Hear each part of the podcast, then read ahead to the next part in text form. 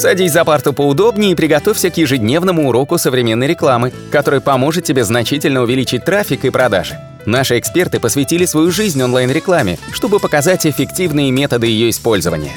Урок начинается прямо сейчас, поэтому прекращаем разговоры и внимательно слушаем. Итак, мы начинаем наш третий аудиоподкаст, и сегодня довольно-таки интересная тема, потому что во втором аудиоподкасте мы разговаривали, для чего необходимо вести блог и почему это помогает сегодня SEO-продвижению сайтов, но при этом, когда кто-то хочет вести блог, ему первоочередно интересно, какие темы необходимо подбирать. Меня зовут Улитовский Анатолий. Меня зовут Николай Шмачков. И, и и это наш аудиоподкаст о том, как необходимо писать в блог. Ну, первый вопрос, Николай, я хочу задать тебе непосредственно, вот э, как ты составляешь свой контент-план по написанию статей в блог, потому что многие, они сталкиваются с этой проблемой о том, что они не знают, о чем писать. И действительно, потому что тем очень много, вопросов очень много, и бывает сложно выбрать непосредственно именно та тема, которая даст сегодня результаты. Интересно вот твой опыт, что ты используешь для этого. Ну, смотрите, э, стратегия для блога, она строится на нескольких факторах. В первую очередь мы рассмотрим фактор, мы пишем блог для клиента. То есть, на самом деле, вы можете просто в блог собрать все статьи, которые вы бы поделились со своим клиентом, вместо того, чтобы о них без конца рассказывать. Э, первый блог, который мы начали вести в нашем интернет-магазине, это был, были инструкции по использованию смартфонов на Android. Android тогда становился популярным. И большинство функций, которые вызывали просто, ну, кучу проблем у моих клиентов, я просто их расписал в блоге, и когда задавали вопрос, я просто говорил, перейдите в блог, там инструкция. Все писали просто кучу классных комментариев. Первая статья, которую я до сих пор еще помню, это когда глючил первый планшет Asus TF101, и я написал статью, как его просто перезагрузить, то есть обновить. То есть никто не знал, там на планшете три кнопки, как правильно его загнать в этот режим перезагрузки. Сейчас любой знает, какие уже кнопки надо в андроиде нажимать, но тогда это было ново. Я был первый, кто это написал. Собирали кучу трафика, планшеты прекрасно продавались. То есть, по факту, стратегия номер один, пишите то, что в интернете до сих пор еще никто толком не расписал по вашей продукции. То есть какую-то короткую инструкцию, какую-то информацию.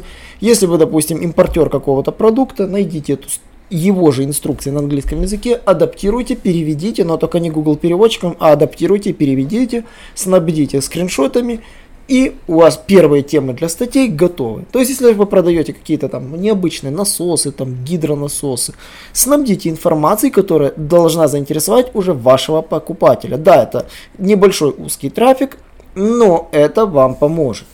Вторая стратегия, которой я бы обратил внимание, это непосредственно э, обзоры, которые имеют высокий трафик. То есть, например, если вы хотите продавать какую-то либо продукцию, вы можете написать просто обзор, допустим, айфона, допустим, продаете айфоны, просто обзор айфона.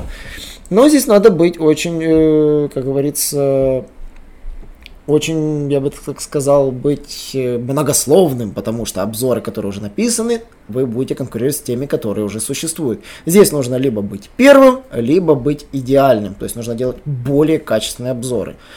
Я так скажу, у нас наша статья про движение в YouTube, она оказалась именно по второй стратегии. Про продвижение в YouTube контента в интернете полно, но мы написали лучшую статью, потому что она больше. По заработку в интернете, в интернете контента полно, но мы написали одну статью, потому что она больше, лучше и качественнее. И тем самым она лучше всего ранжируется.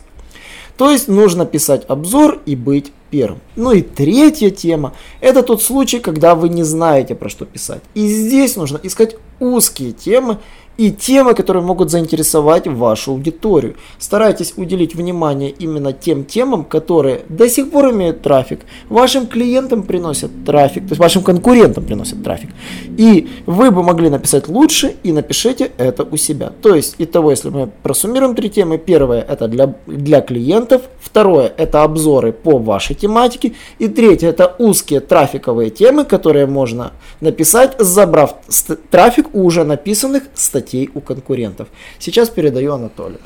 Да, очень полезные советы, действительно полезные, интересные. Я думаю, необходимо это учитывать. Я вот только хотел бы дополнить, что э, учитывайте вашу сегодняшнюю ситуацию. К примеру, есть ли у вас трафик или нет у вас трафика.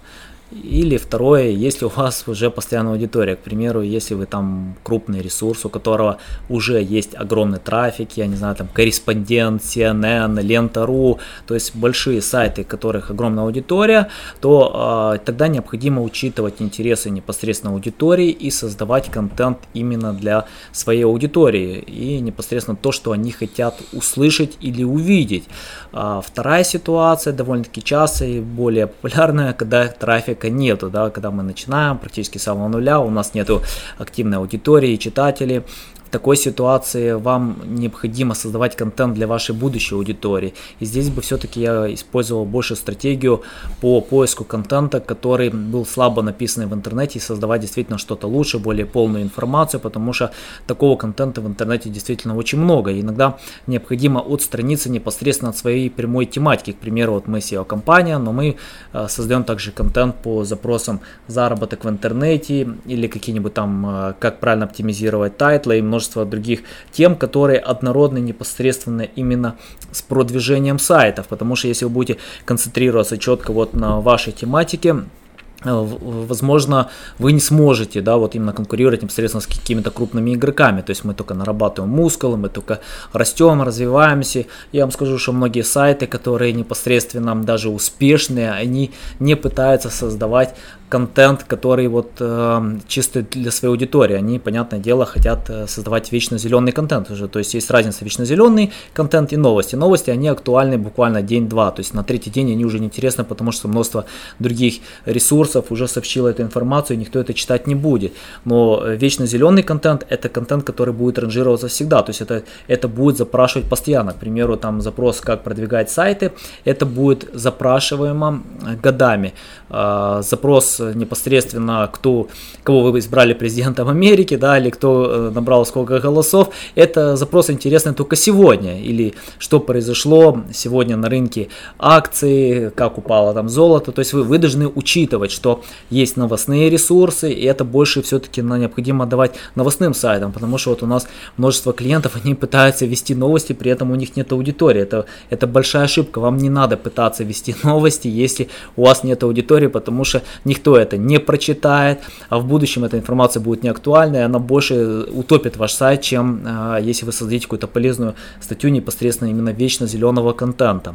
Ну и это все на сегодня. Спасибо, что слушали наш подкаст. Подписывайтесь на наш канал. Также не забывайте, что мы э, создаем контент для YouTube канала. Вы можете подписываться на наши статьи в блоге. У нас множество полезной информации. И увидимся в следующий раз. Спасибо.